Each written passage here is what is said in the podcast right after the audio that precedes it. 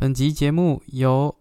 不好意思没有赞助，但是节目最后有小彩蛋，希望你会喜欢。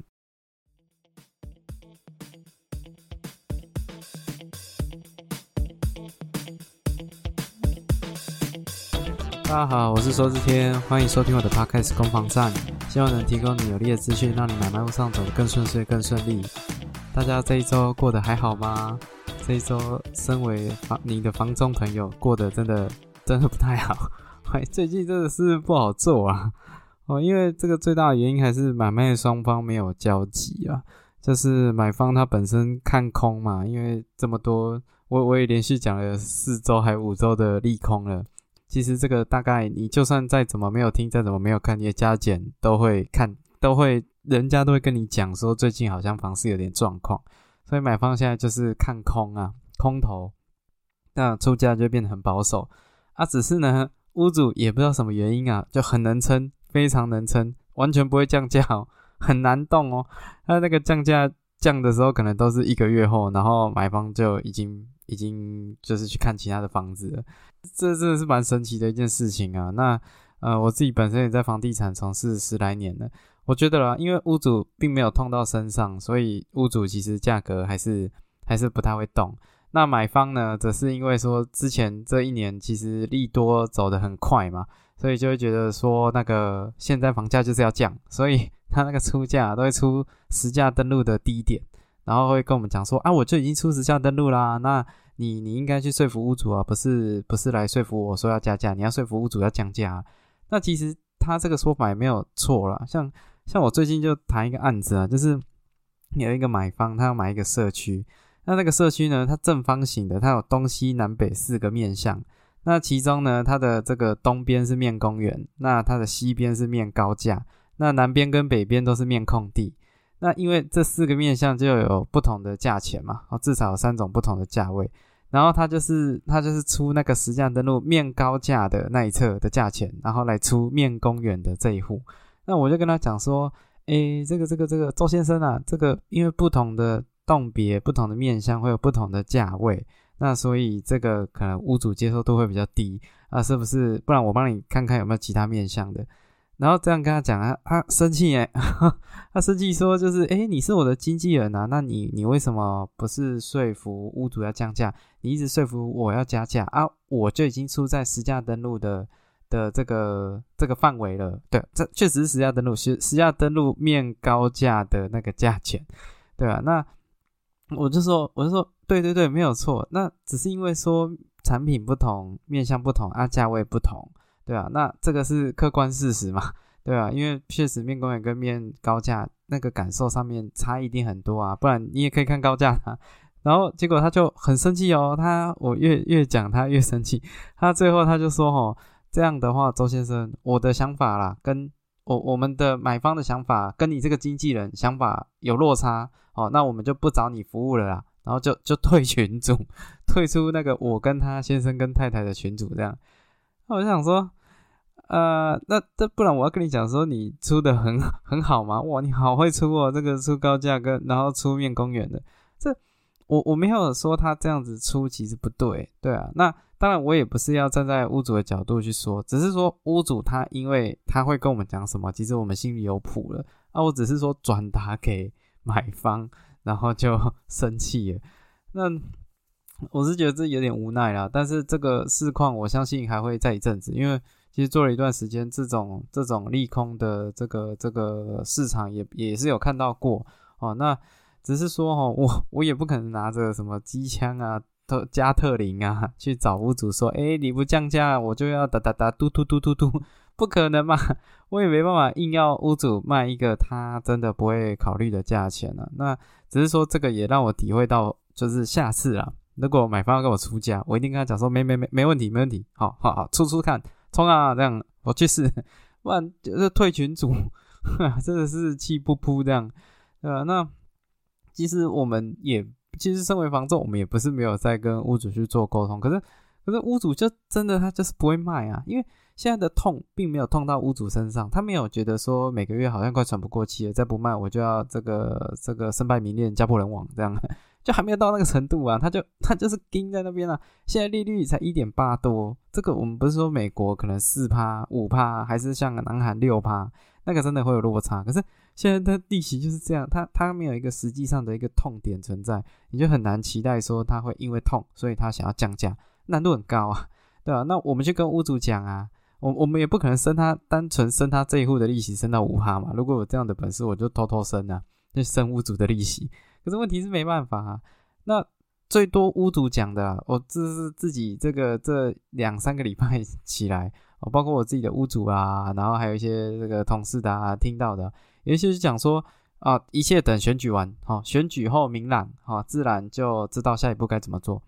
我心想说，选举选举结果不管怎么样，他也不会选完大涨吧？这几率感觉也不高啊，对吧？那。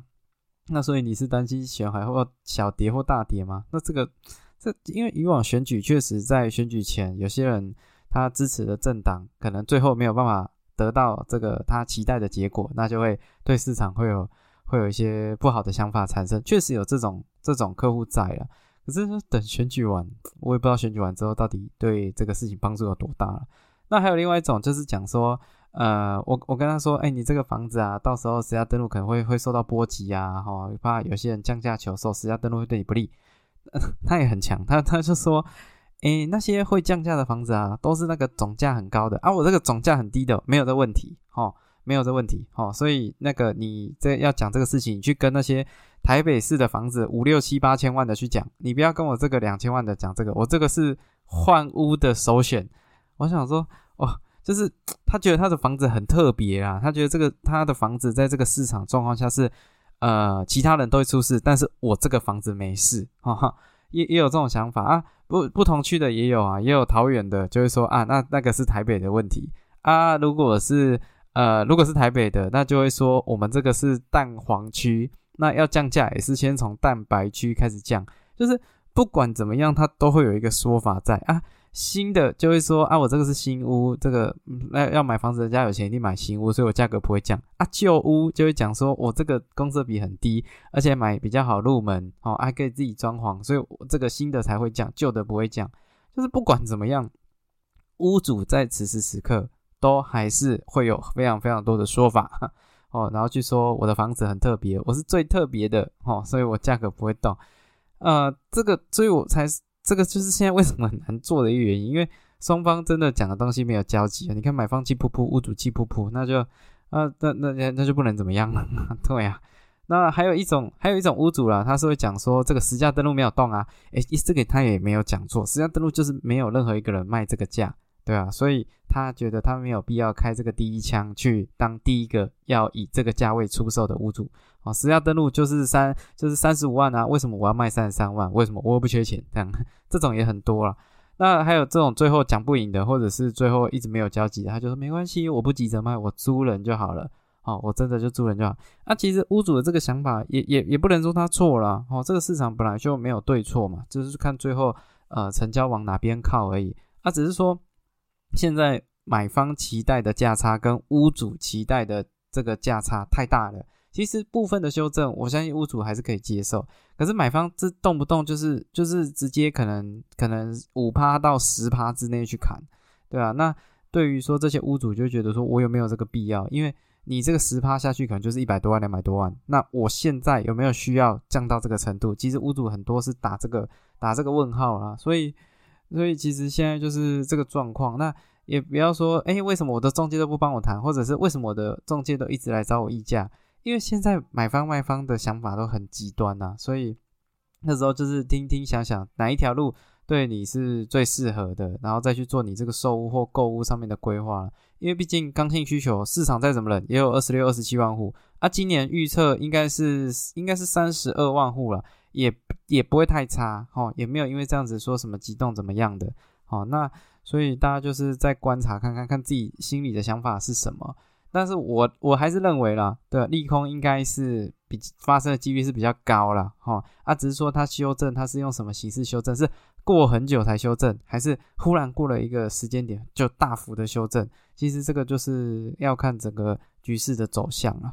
OK，好，那。呃，这是前言啦。那今今天啊，今天呃，感谢各位收听我们这是攻防战第六十四集啊。那这前一阵子讲了这个，讲了很多很多利空，讲的很腻了。那这是了解这个轻松有趣的。但是我看到说那个日本的不动产啊，他为了说让这个消费者有更好的一个体验，然后我看到一间不动产中介公司叫这个 XST 哦，我不知道这怎么念，它就 XST 哈。那他有推出一个服务，就是叫这个 girl girl 代贷，girl 就是女生那个 girl，然后代贷是那个贷款的贷。那这个内容是什么？就是这个派妹子陪你看房子，好，他们就是有特别去招募那种不同的女性，然后像是牙医助理啊，或者是 YouTube 啊，或者是这个地方偶像团体，然后他们来啊，就会根据这个这个每个这个女房众的不同的属性。然后去推出不同的看物体验，比如说他有一些会这个这个打扮成你的女朋友啊，或者是你的呃这个这个 cos，他甚至还有 cosplay 啊，或者是这种呃妈妈啊，或者是阿姨，然后用那个第一人称的视角哦，第一人称就是有点呃有点像你身临其境这样子。用第一人称的视角，然后去介绍这个房子，然后就会说：哇，你那个你回来了啊？那鞋子要放这边，来我帮你拿哦。老公今天辛苦吗？啊，那我们来来来这个这个餐桌吃饭吧。哦，就是会让你有那种融入的一个一个情境啊。那其实收费跟这个流程其实跟原本的都都一般的房中都差不多啊，只是说多了一个这个亲切感啊，啊，甚至还有一种恋爱感，对吧？所以不管是男性。男性客户或者是女性客户，其实都觉得说，哎，这样的售屋的方式，哦，他觉得别出心裁，而且比较能去想象，在这个地方，哦，我的生活的大概会是什么样的样子啊？就想象，因为毕竟房子啊，你很多东西就是住了才会知道。我我当初买我现在在住的这个房子，有一些我担心的事情，我一直担心说这个客厅是因为我家是暗厅。我担心说这个暗厅会不会住起来不太舒服，呃，结果完全没问题，对吧？结果完全没有我想象中暗厅造成的这个生活上的不便，对啊。那那其实很多东西都是那种生活感，那种实际上住的的感觉，不是很好去营造，很难去想象啊。哦，这也是有些客人为什么选选择那个预售屋，有些选择成屋的原因啊。那其实像这个台湾的房仲啊，甚至是这个世界各地的房仲啊，像这种这种路线的其实不多诶。哦，我特别从这个抖音啊，或者 YouTube 啊上面去查说那个那个房子销售的那个状况啊，那大部分都还是会，要是拍的很漂亮啊，尤其是我不知道为什么抖音上面的这个售屋的影片啊，那个房子都是我看到那种阿拉伯的啦，哦，还有这个菲律宾的啦，然后还有这个美国的，都是别墅，然后都很漂亮，哦，都拍的就是那个这个富丽堂皇，哎呀，很少很少那种卖公寓的，或者是卖。卖这个这个电梯产品，可能跟国外的这种呃这个住家的模式也有关系啊。那还有，甚至台湾有一些就是会去模拟呀，好会去模拟说那个呃，如果摆设家具的话，大概会长什么样子啊？只是说它那个是演算法，跟实际上可能还是有一些落差啊。只是像这种用人为主体哦去做这个销售体验的的这个升级的，其实这是日本人蛮有创意的。对啊，那我就想说，哎，哪一天要不要自己就是拍一个影片，是这种这种 boy boy 带带，对啊，用男生的角度去带客人看房子，好，那呃，但但说真的，这个我相信最近的服务上面或者是创意上面，应该也会不断的提升，因为其实，在这种市场的利空比较明确的情况下，很多买方他不太想去看房子，那所以为了房仲，为了说吸引那个买方的这个注意力，所以他一定会。想一些花招啦，哈，不管说什么，我相信代销再过不久就是什么买房送一堆装潢啊，这个是他们很常见的手法。那房仲可能哦，我现在其实也有一些，其实房仲蛮敢放那个，就是他那个价位啊，也很很很敢建议，就是比如说三千万的案件啊，有些我已经听到说有一些会直接跟买方讲说啊，大哥没关系，你过来看这间两千八，我就帮你谈，就直接在看屋之前。就在做一些价位上面的的让利啊，这种也有，对吧？那我相信再过不久，在就是会有很多吸引买方的注意力，或者是这个让买方更能做决定的创这个房仲的创意会逐渐的产生啊。OK，好，那接下来要谈的这个就稍微严肃一点点了。好，这个是前一阵子大概在十月底的一则新闻呢。啊，十月底有一些大事嘛，包括这个这个中国大陆二十大哦。那有一另外一篇也有跟这个不能说有相关，但是有点这个这个跟房地产相关的，就是大陆的房地产女首富哦，最有钱的那个叫吴雅君哦，在呃吴是口天吴，雅是亚洲的雅，君是军人的军。那在这个最近辞去了他这个龙湖集团的董座位置，那他辞去辞去职务的那一天，这股价就大跌哈，就是这个这个被指出了定居美国哦，就是没有要再回中国大陆，好好有有这样的消息传出了。那呃，这个这个新闻呢，它其实是有一些讯息在的，那是不是大陆的房地产出一些状况呢？还是跟证据只是？政治政治局势有关联，其实这个都还是要再看后续。那我跟在这边跟各位分享一下龙湖集团到底是什么。它是一九九四年成立的，然后在二零零九年的时候，在这个香港公开招股。那呃，在四十个城市哦都有盖建案。那呃前前后加起来已经开发了大概八百八百多个建案了。哦，那其实它也是二零二一年、二零二二年哦有进这个世界五十五百强。哦，那总营业额大概两千两百三十三亿人民币，这大概是什么概念呢？就是呃，如果以台湾来讲，大家比较知名的就是远雄嘛。那远雄的这个营业额，哦，远雄也是跨足各个各领域嘛。那远雄的营业额一年大概一千多，一千出一千多万，哦，精准的数字它没有写在这个这个维基百科上面，我这个是查维基的。那所以。如果换算起来，大概就是远雄集团的大概九倍左右了哦。都远雄九个远雄这样，你就可以想象这个龙湖集团它的规模大概是怎样。那他的前老板就是这次新闻的主角吴亚军。那他对外的说法是说这个身体欠安呐，哦，就是身体已经有点状况了。那她的闺蜜也跟她讲说啊，也要为你的小孩想想啊，啊，所以就有退休的这个这个想法。那只是说。嗯，这个我后来有在查到说，这个这个财讯哦，财讯的那个总经理还董事长，就是他有一个叫谢金河的一位专家，他他的分析是这样的，他说哦，呃，除了吴亚军以外啊，其实最早跑到美国的是那个 SOHO 中国的这个潘石屹夫妇，他们也是在去美国之后，这个 SOHO。中国的股价就大幅的下跌啊，那还有这个碧桂园，这个杨国强妇女哦，碧桂碧桂园也是呃另外一个大陆的这个呃建商啊，碧是这个碧阳斯的碧，然后桂是桂花的桂，园是花园的园，啊，这都是很前面的企业啊。那呃，这他们是还没还没，应该是还没有走。我目前查到资讯是还没有走。那只是说这个就是被人家讲说他们是这个大润潮上面的榜上面的名单呢。什么叫大润潮？这个我要说明一下，润是那个大润发的润，大润潮跟大润发没有关系哦。大润潮是指那个润啊，就是因为中国大陆有那个关键字的系统嘛，你不能打，你不能打乱，就是跑，你不能打那个乱。所以只能查润，然后所以大陆在讲说润学当道哦，或者是这个这个准备润了哦，就是其实意思就是他准备要 run 了，他准备要逃到别的地方去这样，对吧？所以就有人点名说这蛮有趣的哈，这是这个大陆的的文化。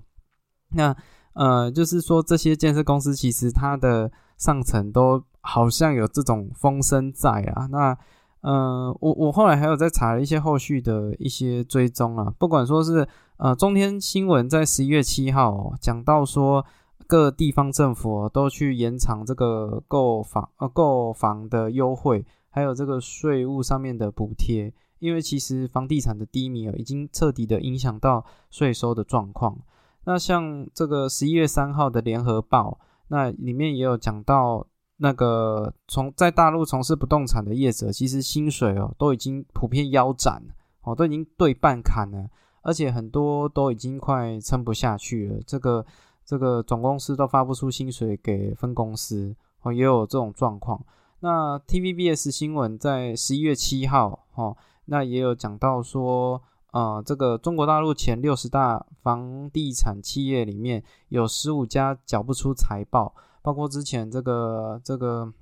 新闻闹很大，恒大哦，也也也是在这个交不出财报的的这个企业里面，那就是讲到这个未来好像这个大陆的房地产啊，很很危险啊，哦，啊，只是说大陆。毕竟它是一个很封闭的市场啊，其实真的会怎么走，也不见得是外面的人看到的这样子，所以可以再观察看看啊。只是说这个看起来不动产，不动应该说房地产啊，全世界各地好的地方真的没有几个哦。从美国到澳洲，从英国哈到台湾啊到大陆，看起来其实全世界的房地产都面临到一些盘整啊。哦，按至于说这样的盘整是好还是不好，有些人是很期待它发生哦。那有些人当然是不希望这个一生的积蓄哦，啊一生这个房子的价值哦受到一些冲击。那什么人很期待这件事情发生呢？我最后一篇要分享的时候，我一直很喜欢的这个独立媒体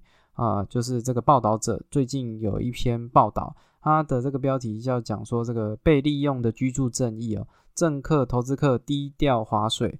预约打草房草案的宁静死亡哦，这个是讲到说，呃，其实，在大概在五十呃攻防战第五十七集还五十六集的时候，就有跟各位讨论到，那时候大概九月中吧，就有一个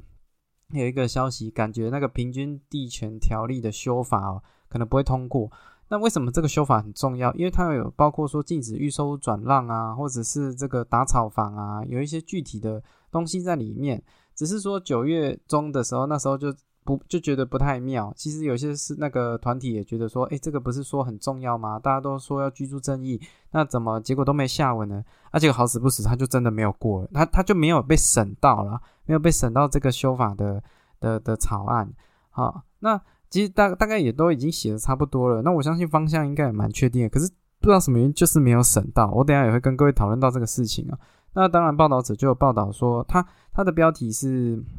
那他他是这样写的，他他写说哈，有这个有一对年轻的情侣档啊，那他们就是上北部打拼，那男生是工程师，那他们呢原本就是男女朋友嘛，一起租房子，啊，只是租的那个房子啊，就是那种公寓，老旧公寓，所以那个都会发霉，那住着住着就是其实对身体就觉得不太好。那他们就搬家，哈，搬家。那后来搬到的地方是这个房东跟房客是居住在同一层楼的，就是房客可能住在前面，啊，房房东住在后面的那一种。那他们又后来又觉得说住这样的房子啊，其实隐私性很不够啦。那个房东好像就是会三不五时就会来关心哦，你这个这个租的状况，他们就隐私不够。那最后最后这一对情侣档只能住在那个青年旅社。那我看到那个新闻报道那个照片，其实我自己是蛮有感觉的，因为那个青年旅社啊，哦，它虽然好像一啊一个月好像一万四吧，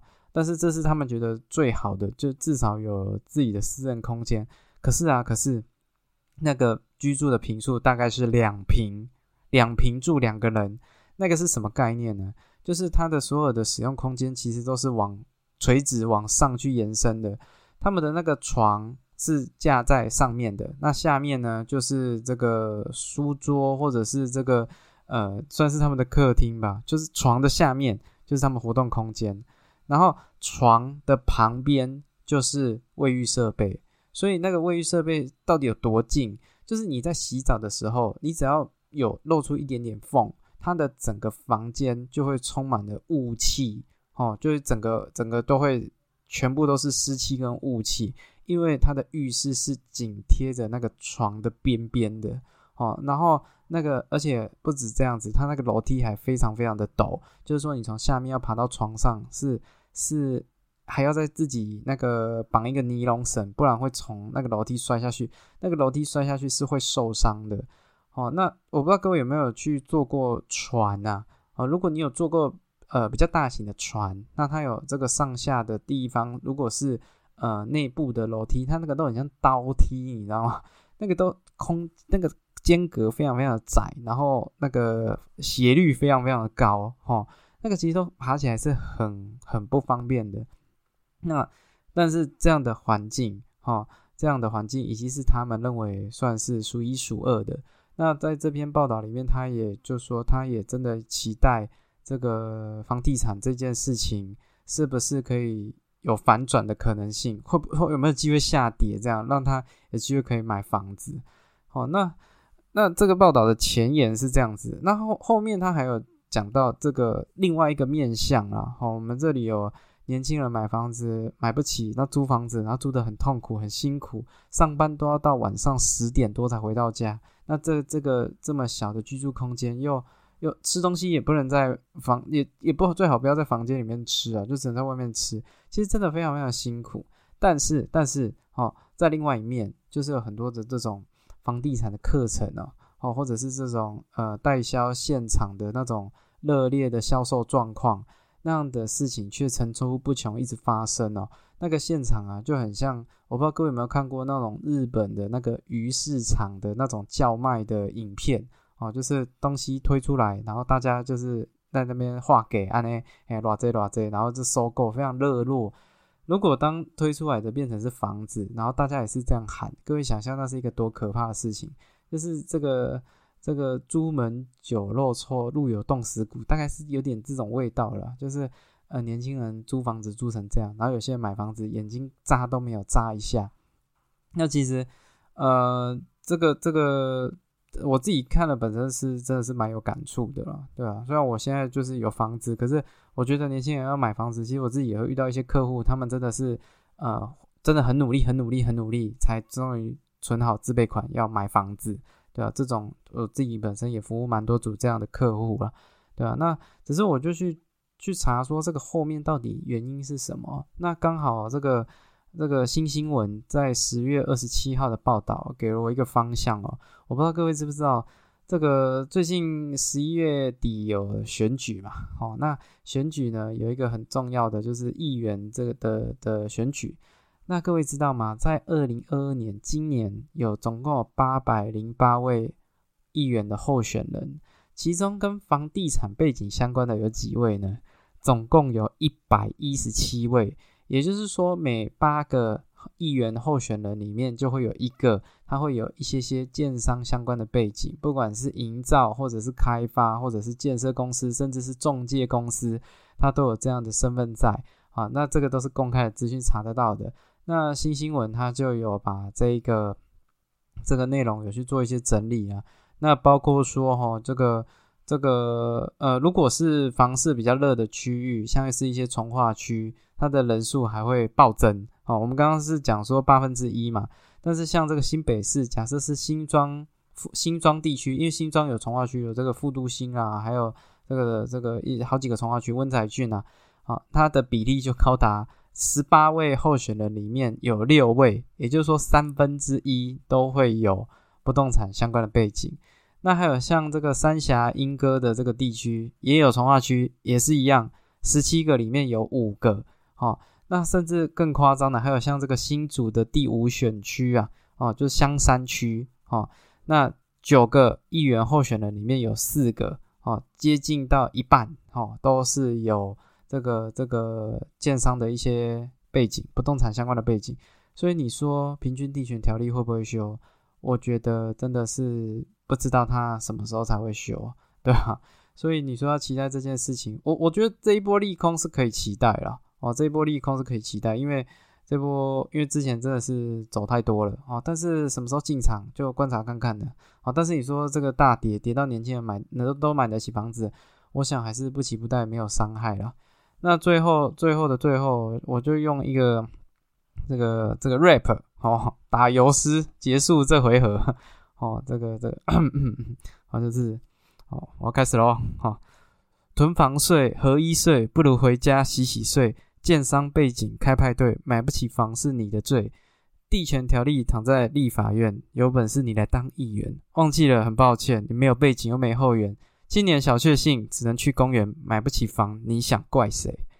喂，如果你是我的听众，我希望你已经很早就有房子了。那不然的话也早点有，因为这个游戏我觉得是玩不过他们的，对啊。那也祝大家这个这周事事顺心啊。那我是周日天啊，谢谢你收听到节目的最后，祝你有愉快的一天。如果你喜欢的话，再帮我这个订阅啊分享啊，谢谢你，拜拜。